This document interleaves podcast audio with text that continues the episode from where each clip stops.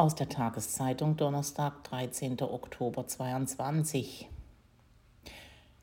Martin Kraus über Ball und die Welt. Das Scheiß-Game must go on. Soll sich Indonesien jetzt freuen? Der indonesische Fußball wird Gott sei Dank nicht von der FIFA sanktioniert, verkündete Staatspräsident Joko Widodo vor wenigen Tagen erleichtert.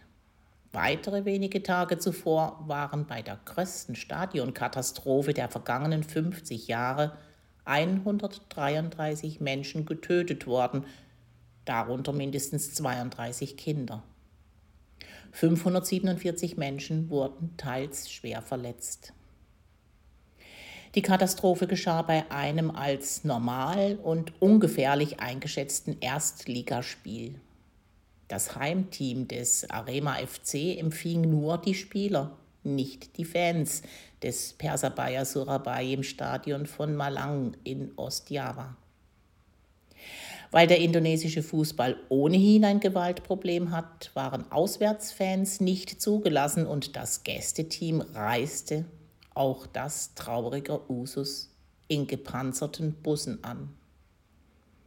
Als Faktoren, die zur Katastrophe führten, können gelten. Im für 38.000 Zuschauer angelegten Stadion waren 42.000. In der Arena waren nur vier Sanitäter. Die Stadionzugänge sind viel zu schmal angelegt. Im Normalfall können sie nur von zwei Menschen gleichzeitig passiert werden. Einen der wichtigsten Faktoren, um das Stadion plötzlich zur Hölle zu verwandeln, trug die Polizei bei. Nicht nur, dass sie überhaupt das in Stadien in jeder Form verbotene Tränengas einsetzte, nein, es war auch eine längst abgelaufene und damit deutlich giftiger gewordene Substanz.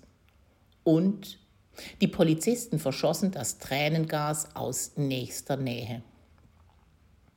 Die Obduktion einiger Toter ergab, dass sie von Tränengaspatronen getroffen wurden.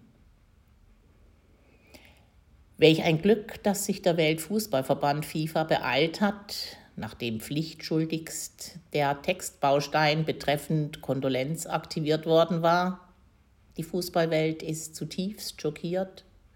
Zu versichern, dass die U20-WM der Männer im Jahr 2023 in Indonesien stattfinden wird. Das ursprünglich für 2021 vorgesehene Turnier war wegen Covid-19 abgesagt worden.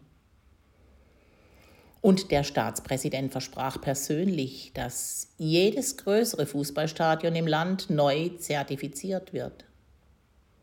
Außerdem erhalten die Opferfamilien jeweils umgerechnet 3300 Dollar. Was treibt die FIFA dazu, bürokratisch über eine solche Katastrophe hinwegzugehen? Korruption? Das ist immer möglich, aber im konkreten Fall nicht wahrscheinlich. Fußball ist Indonesien noch aus Kolonialzeiten populär. 1938 nahm es als Niederländisch-Indien bei der WM im faschistischen Italien teil, als einziges Team aus Asien.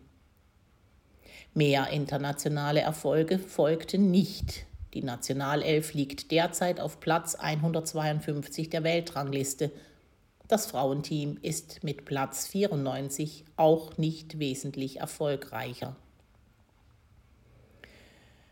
Reiche Fußballkultur und mangelnde Erfolge, das sorgt oft für das Aufkommen gewalttätiger Fanszenen, deren Anteil am Gesamtzuschaueraufkommen relativ stärker wird. Diese Ausgangslage lässt zudem immer mehr Begehrlichkeiten aufkommen, dass man doch mit dem Fußball seiner Liga etwas machen müsse. Private Fernsehsender, Sportwettenanbieter und ähnlich halbseidene Branchen investieren in die Liga, um viel herauszuholen. Stadionsicherheit und Faninteressen stören da nur. Hier kommt die FIFA ins Spiel, die ein großes Interesse daran hat, mit ihrem wertvollen Exportgut Fußball möglichst viele neue Märkte zu erschließen. Schaut man sich die Ausrichter vergangener U20-WMs an, wird klar, dass ein solch niederschwelliges Turnier, das noch nicht die ganz große FIFA World Cup Bühne braucht, vor allem an Länder vergeben wird, in der sich FIFA einen Fußballboom erhofft. 2015 Neuseeland, 2011 Kolumbien, 2009 Ägypten, 7 Kanada, 3 Vereinigte Arabische Emirate, 1999 Nigeria, 97 Malaysia und 95 wurde in Katar der Probeballon gestartet, der in diesem Winter zum ganz großen FIFA-Event führt. Es geht um neue Märkte und da darf man sich nicht zu lange mit den 133 Toten von Malang aufhalten. Die Liga geht weiter. Am morgigen 14. Oktober spielt der Rema FC gegen Persis Solo, freilich vor leeren Tribünen. Aber alle Fans wären eh nicht gekommen.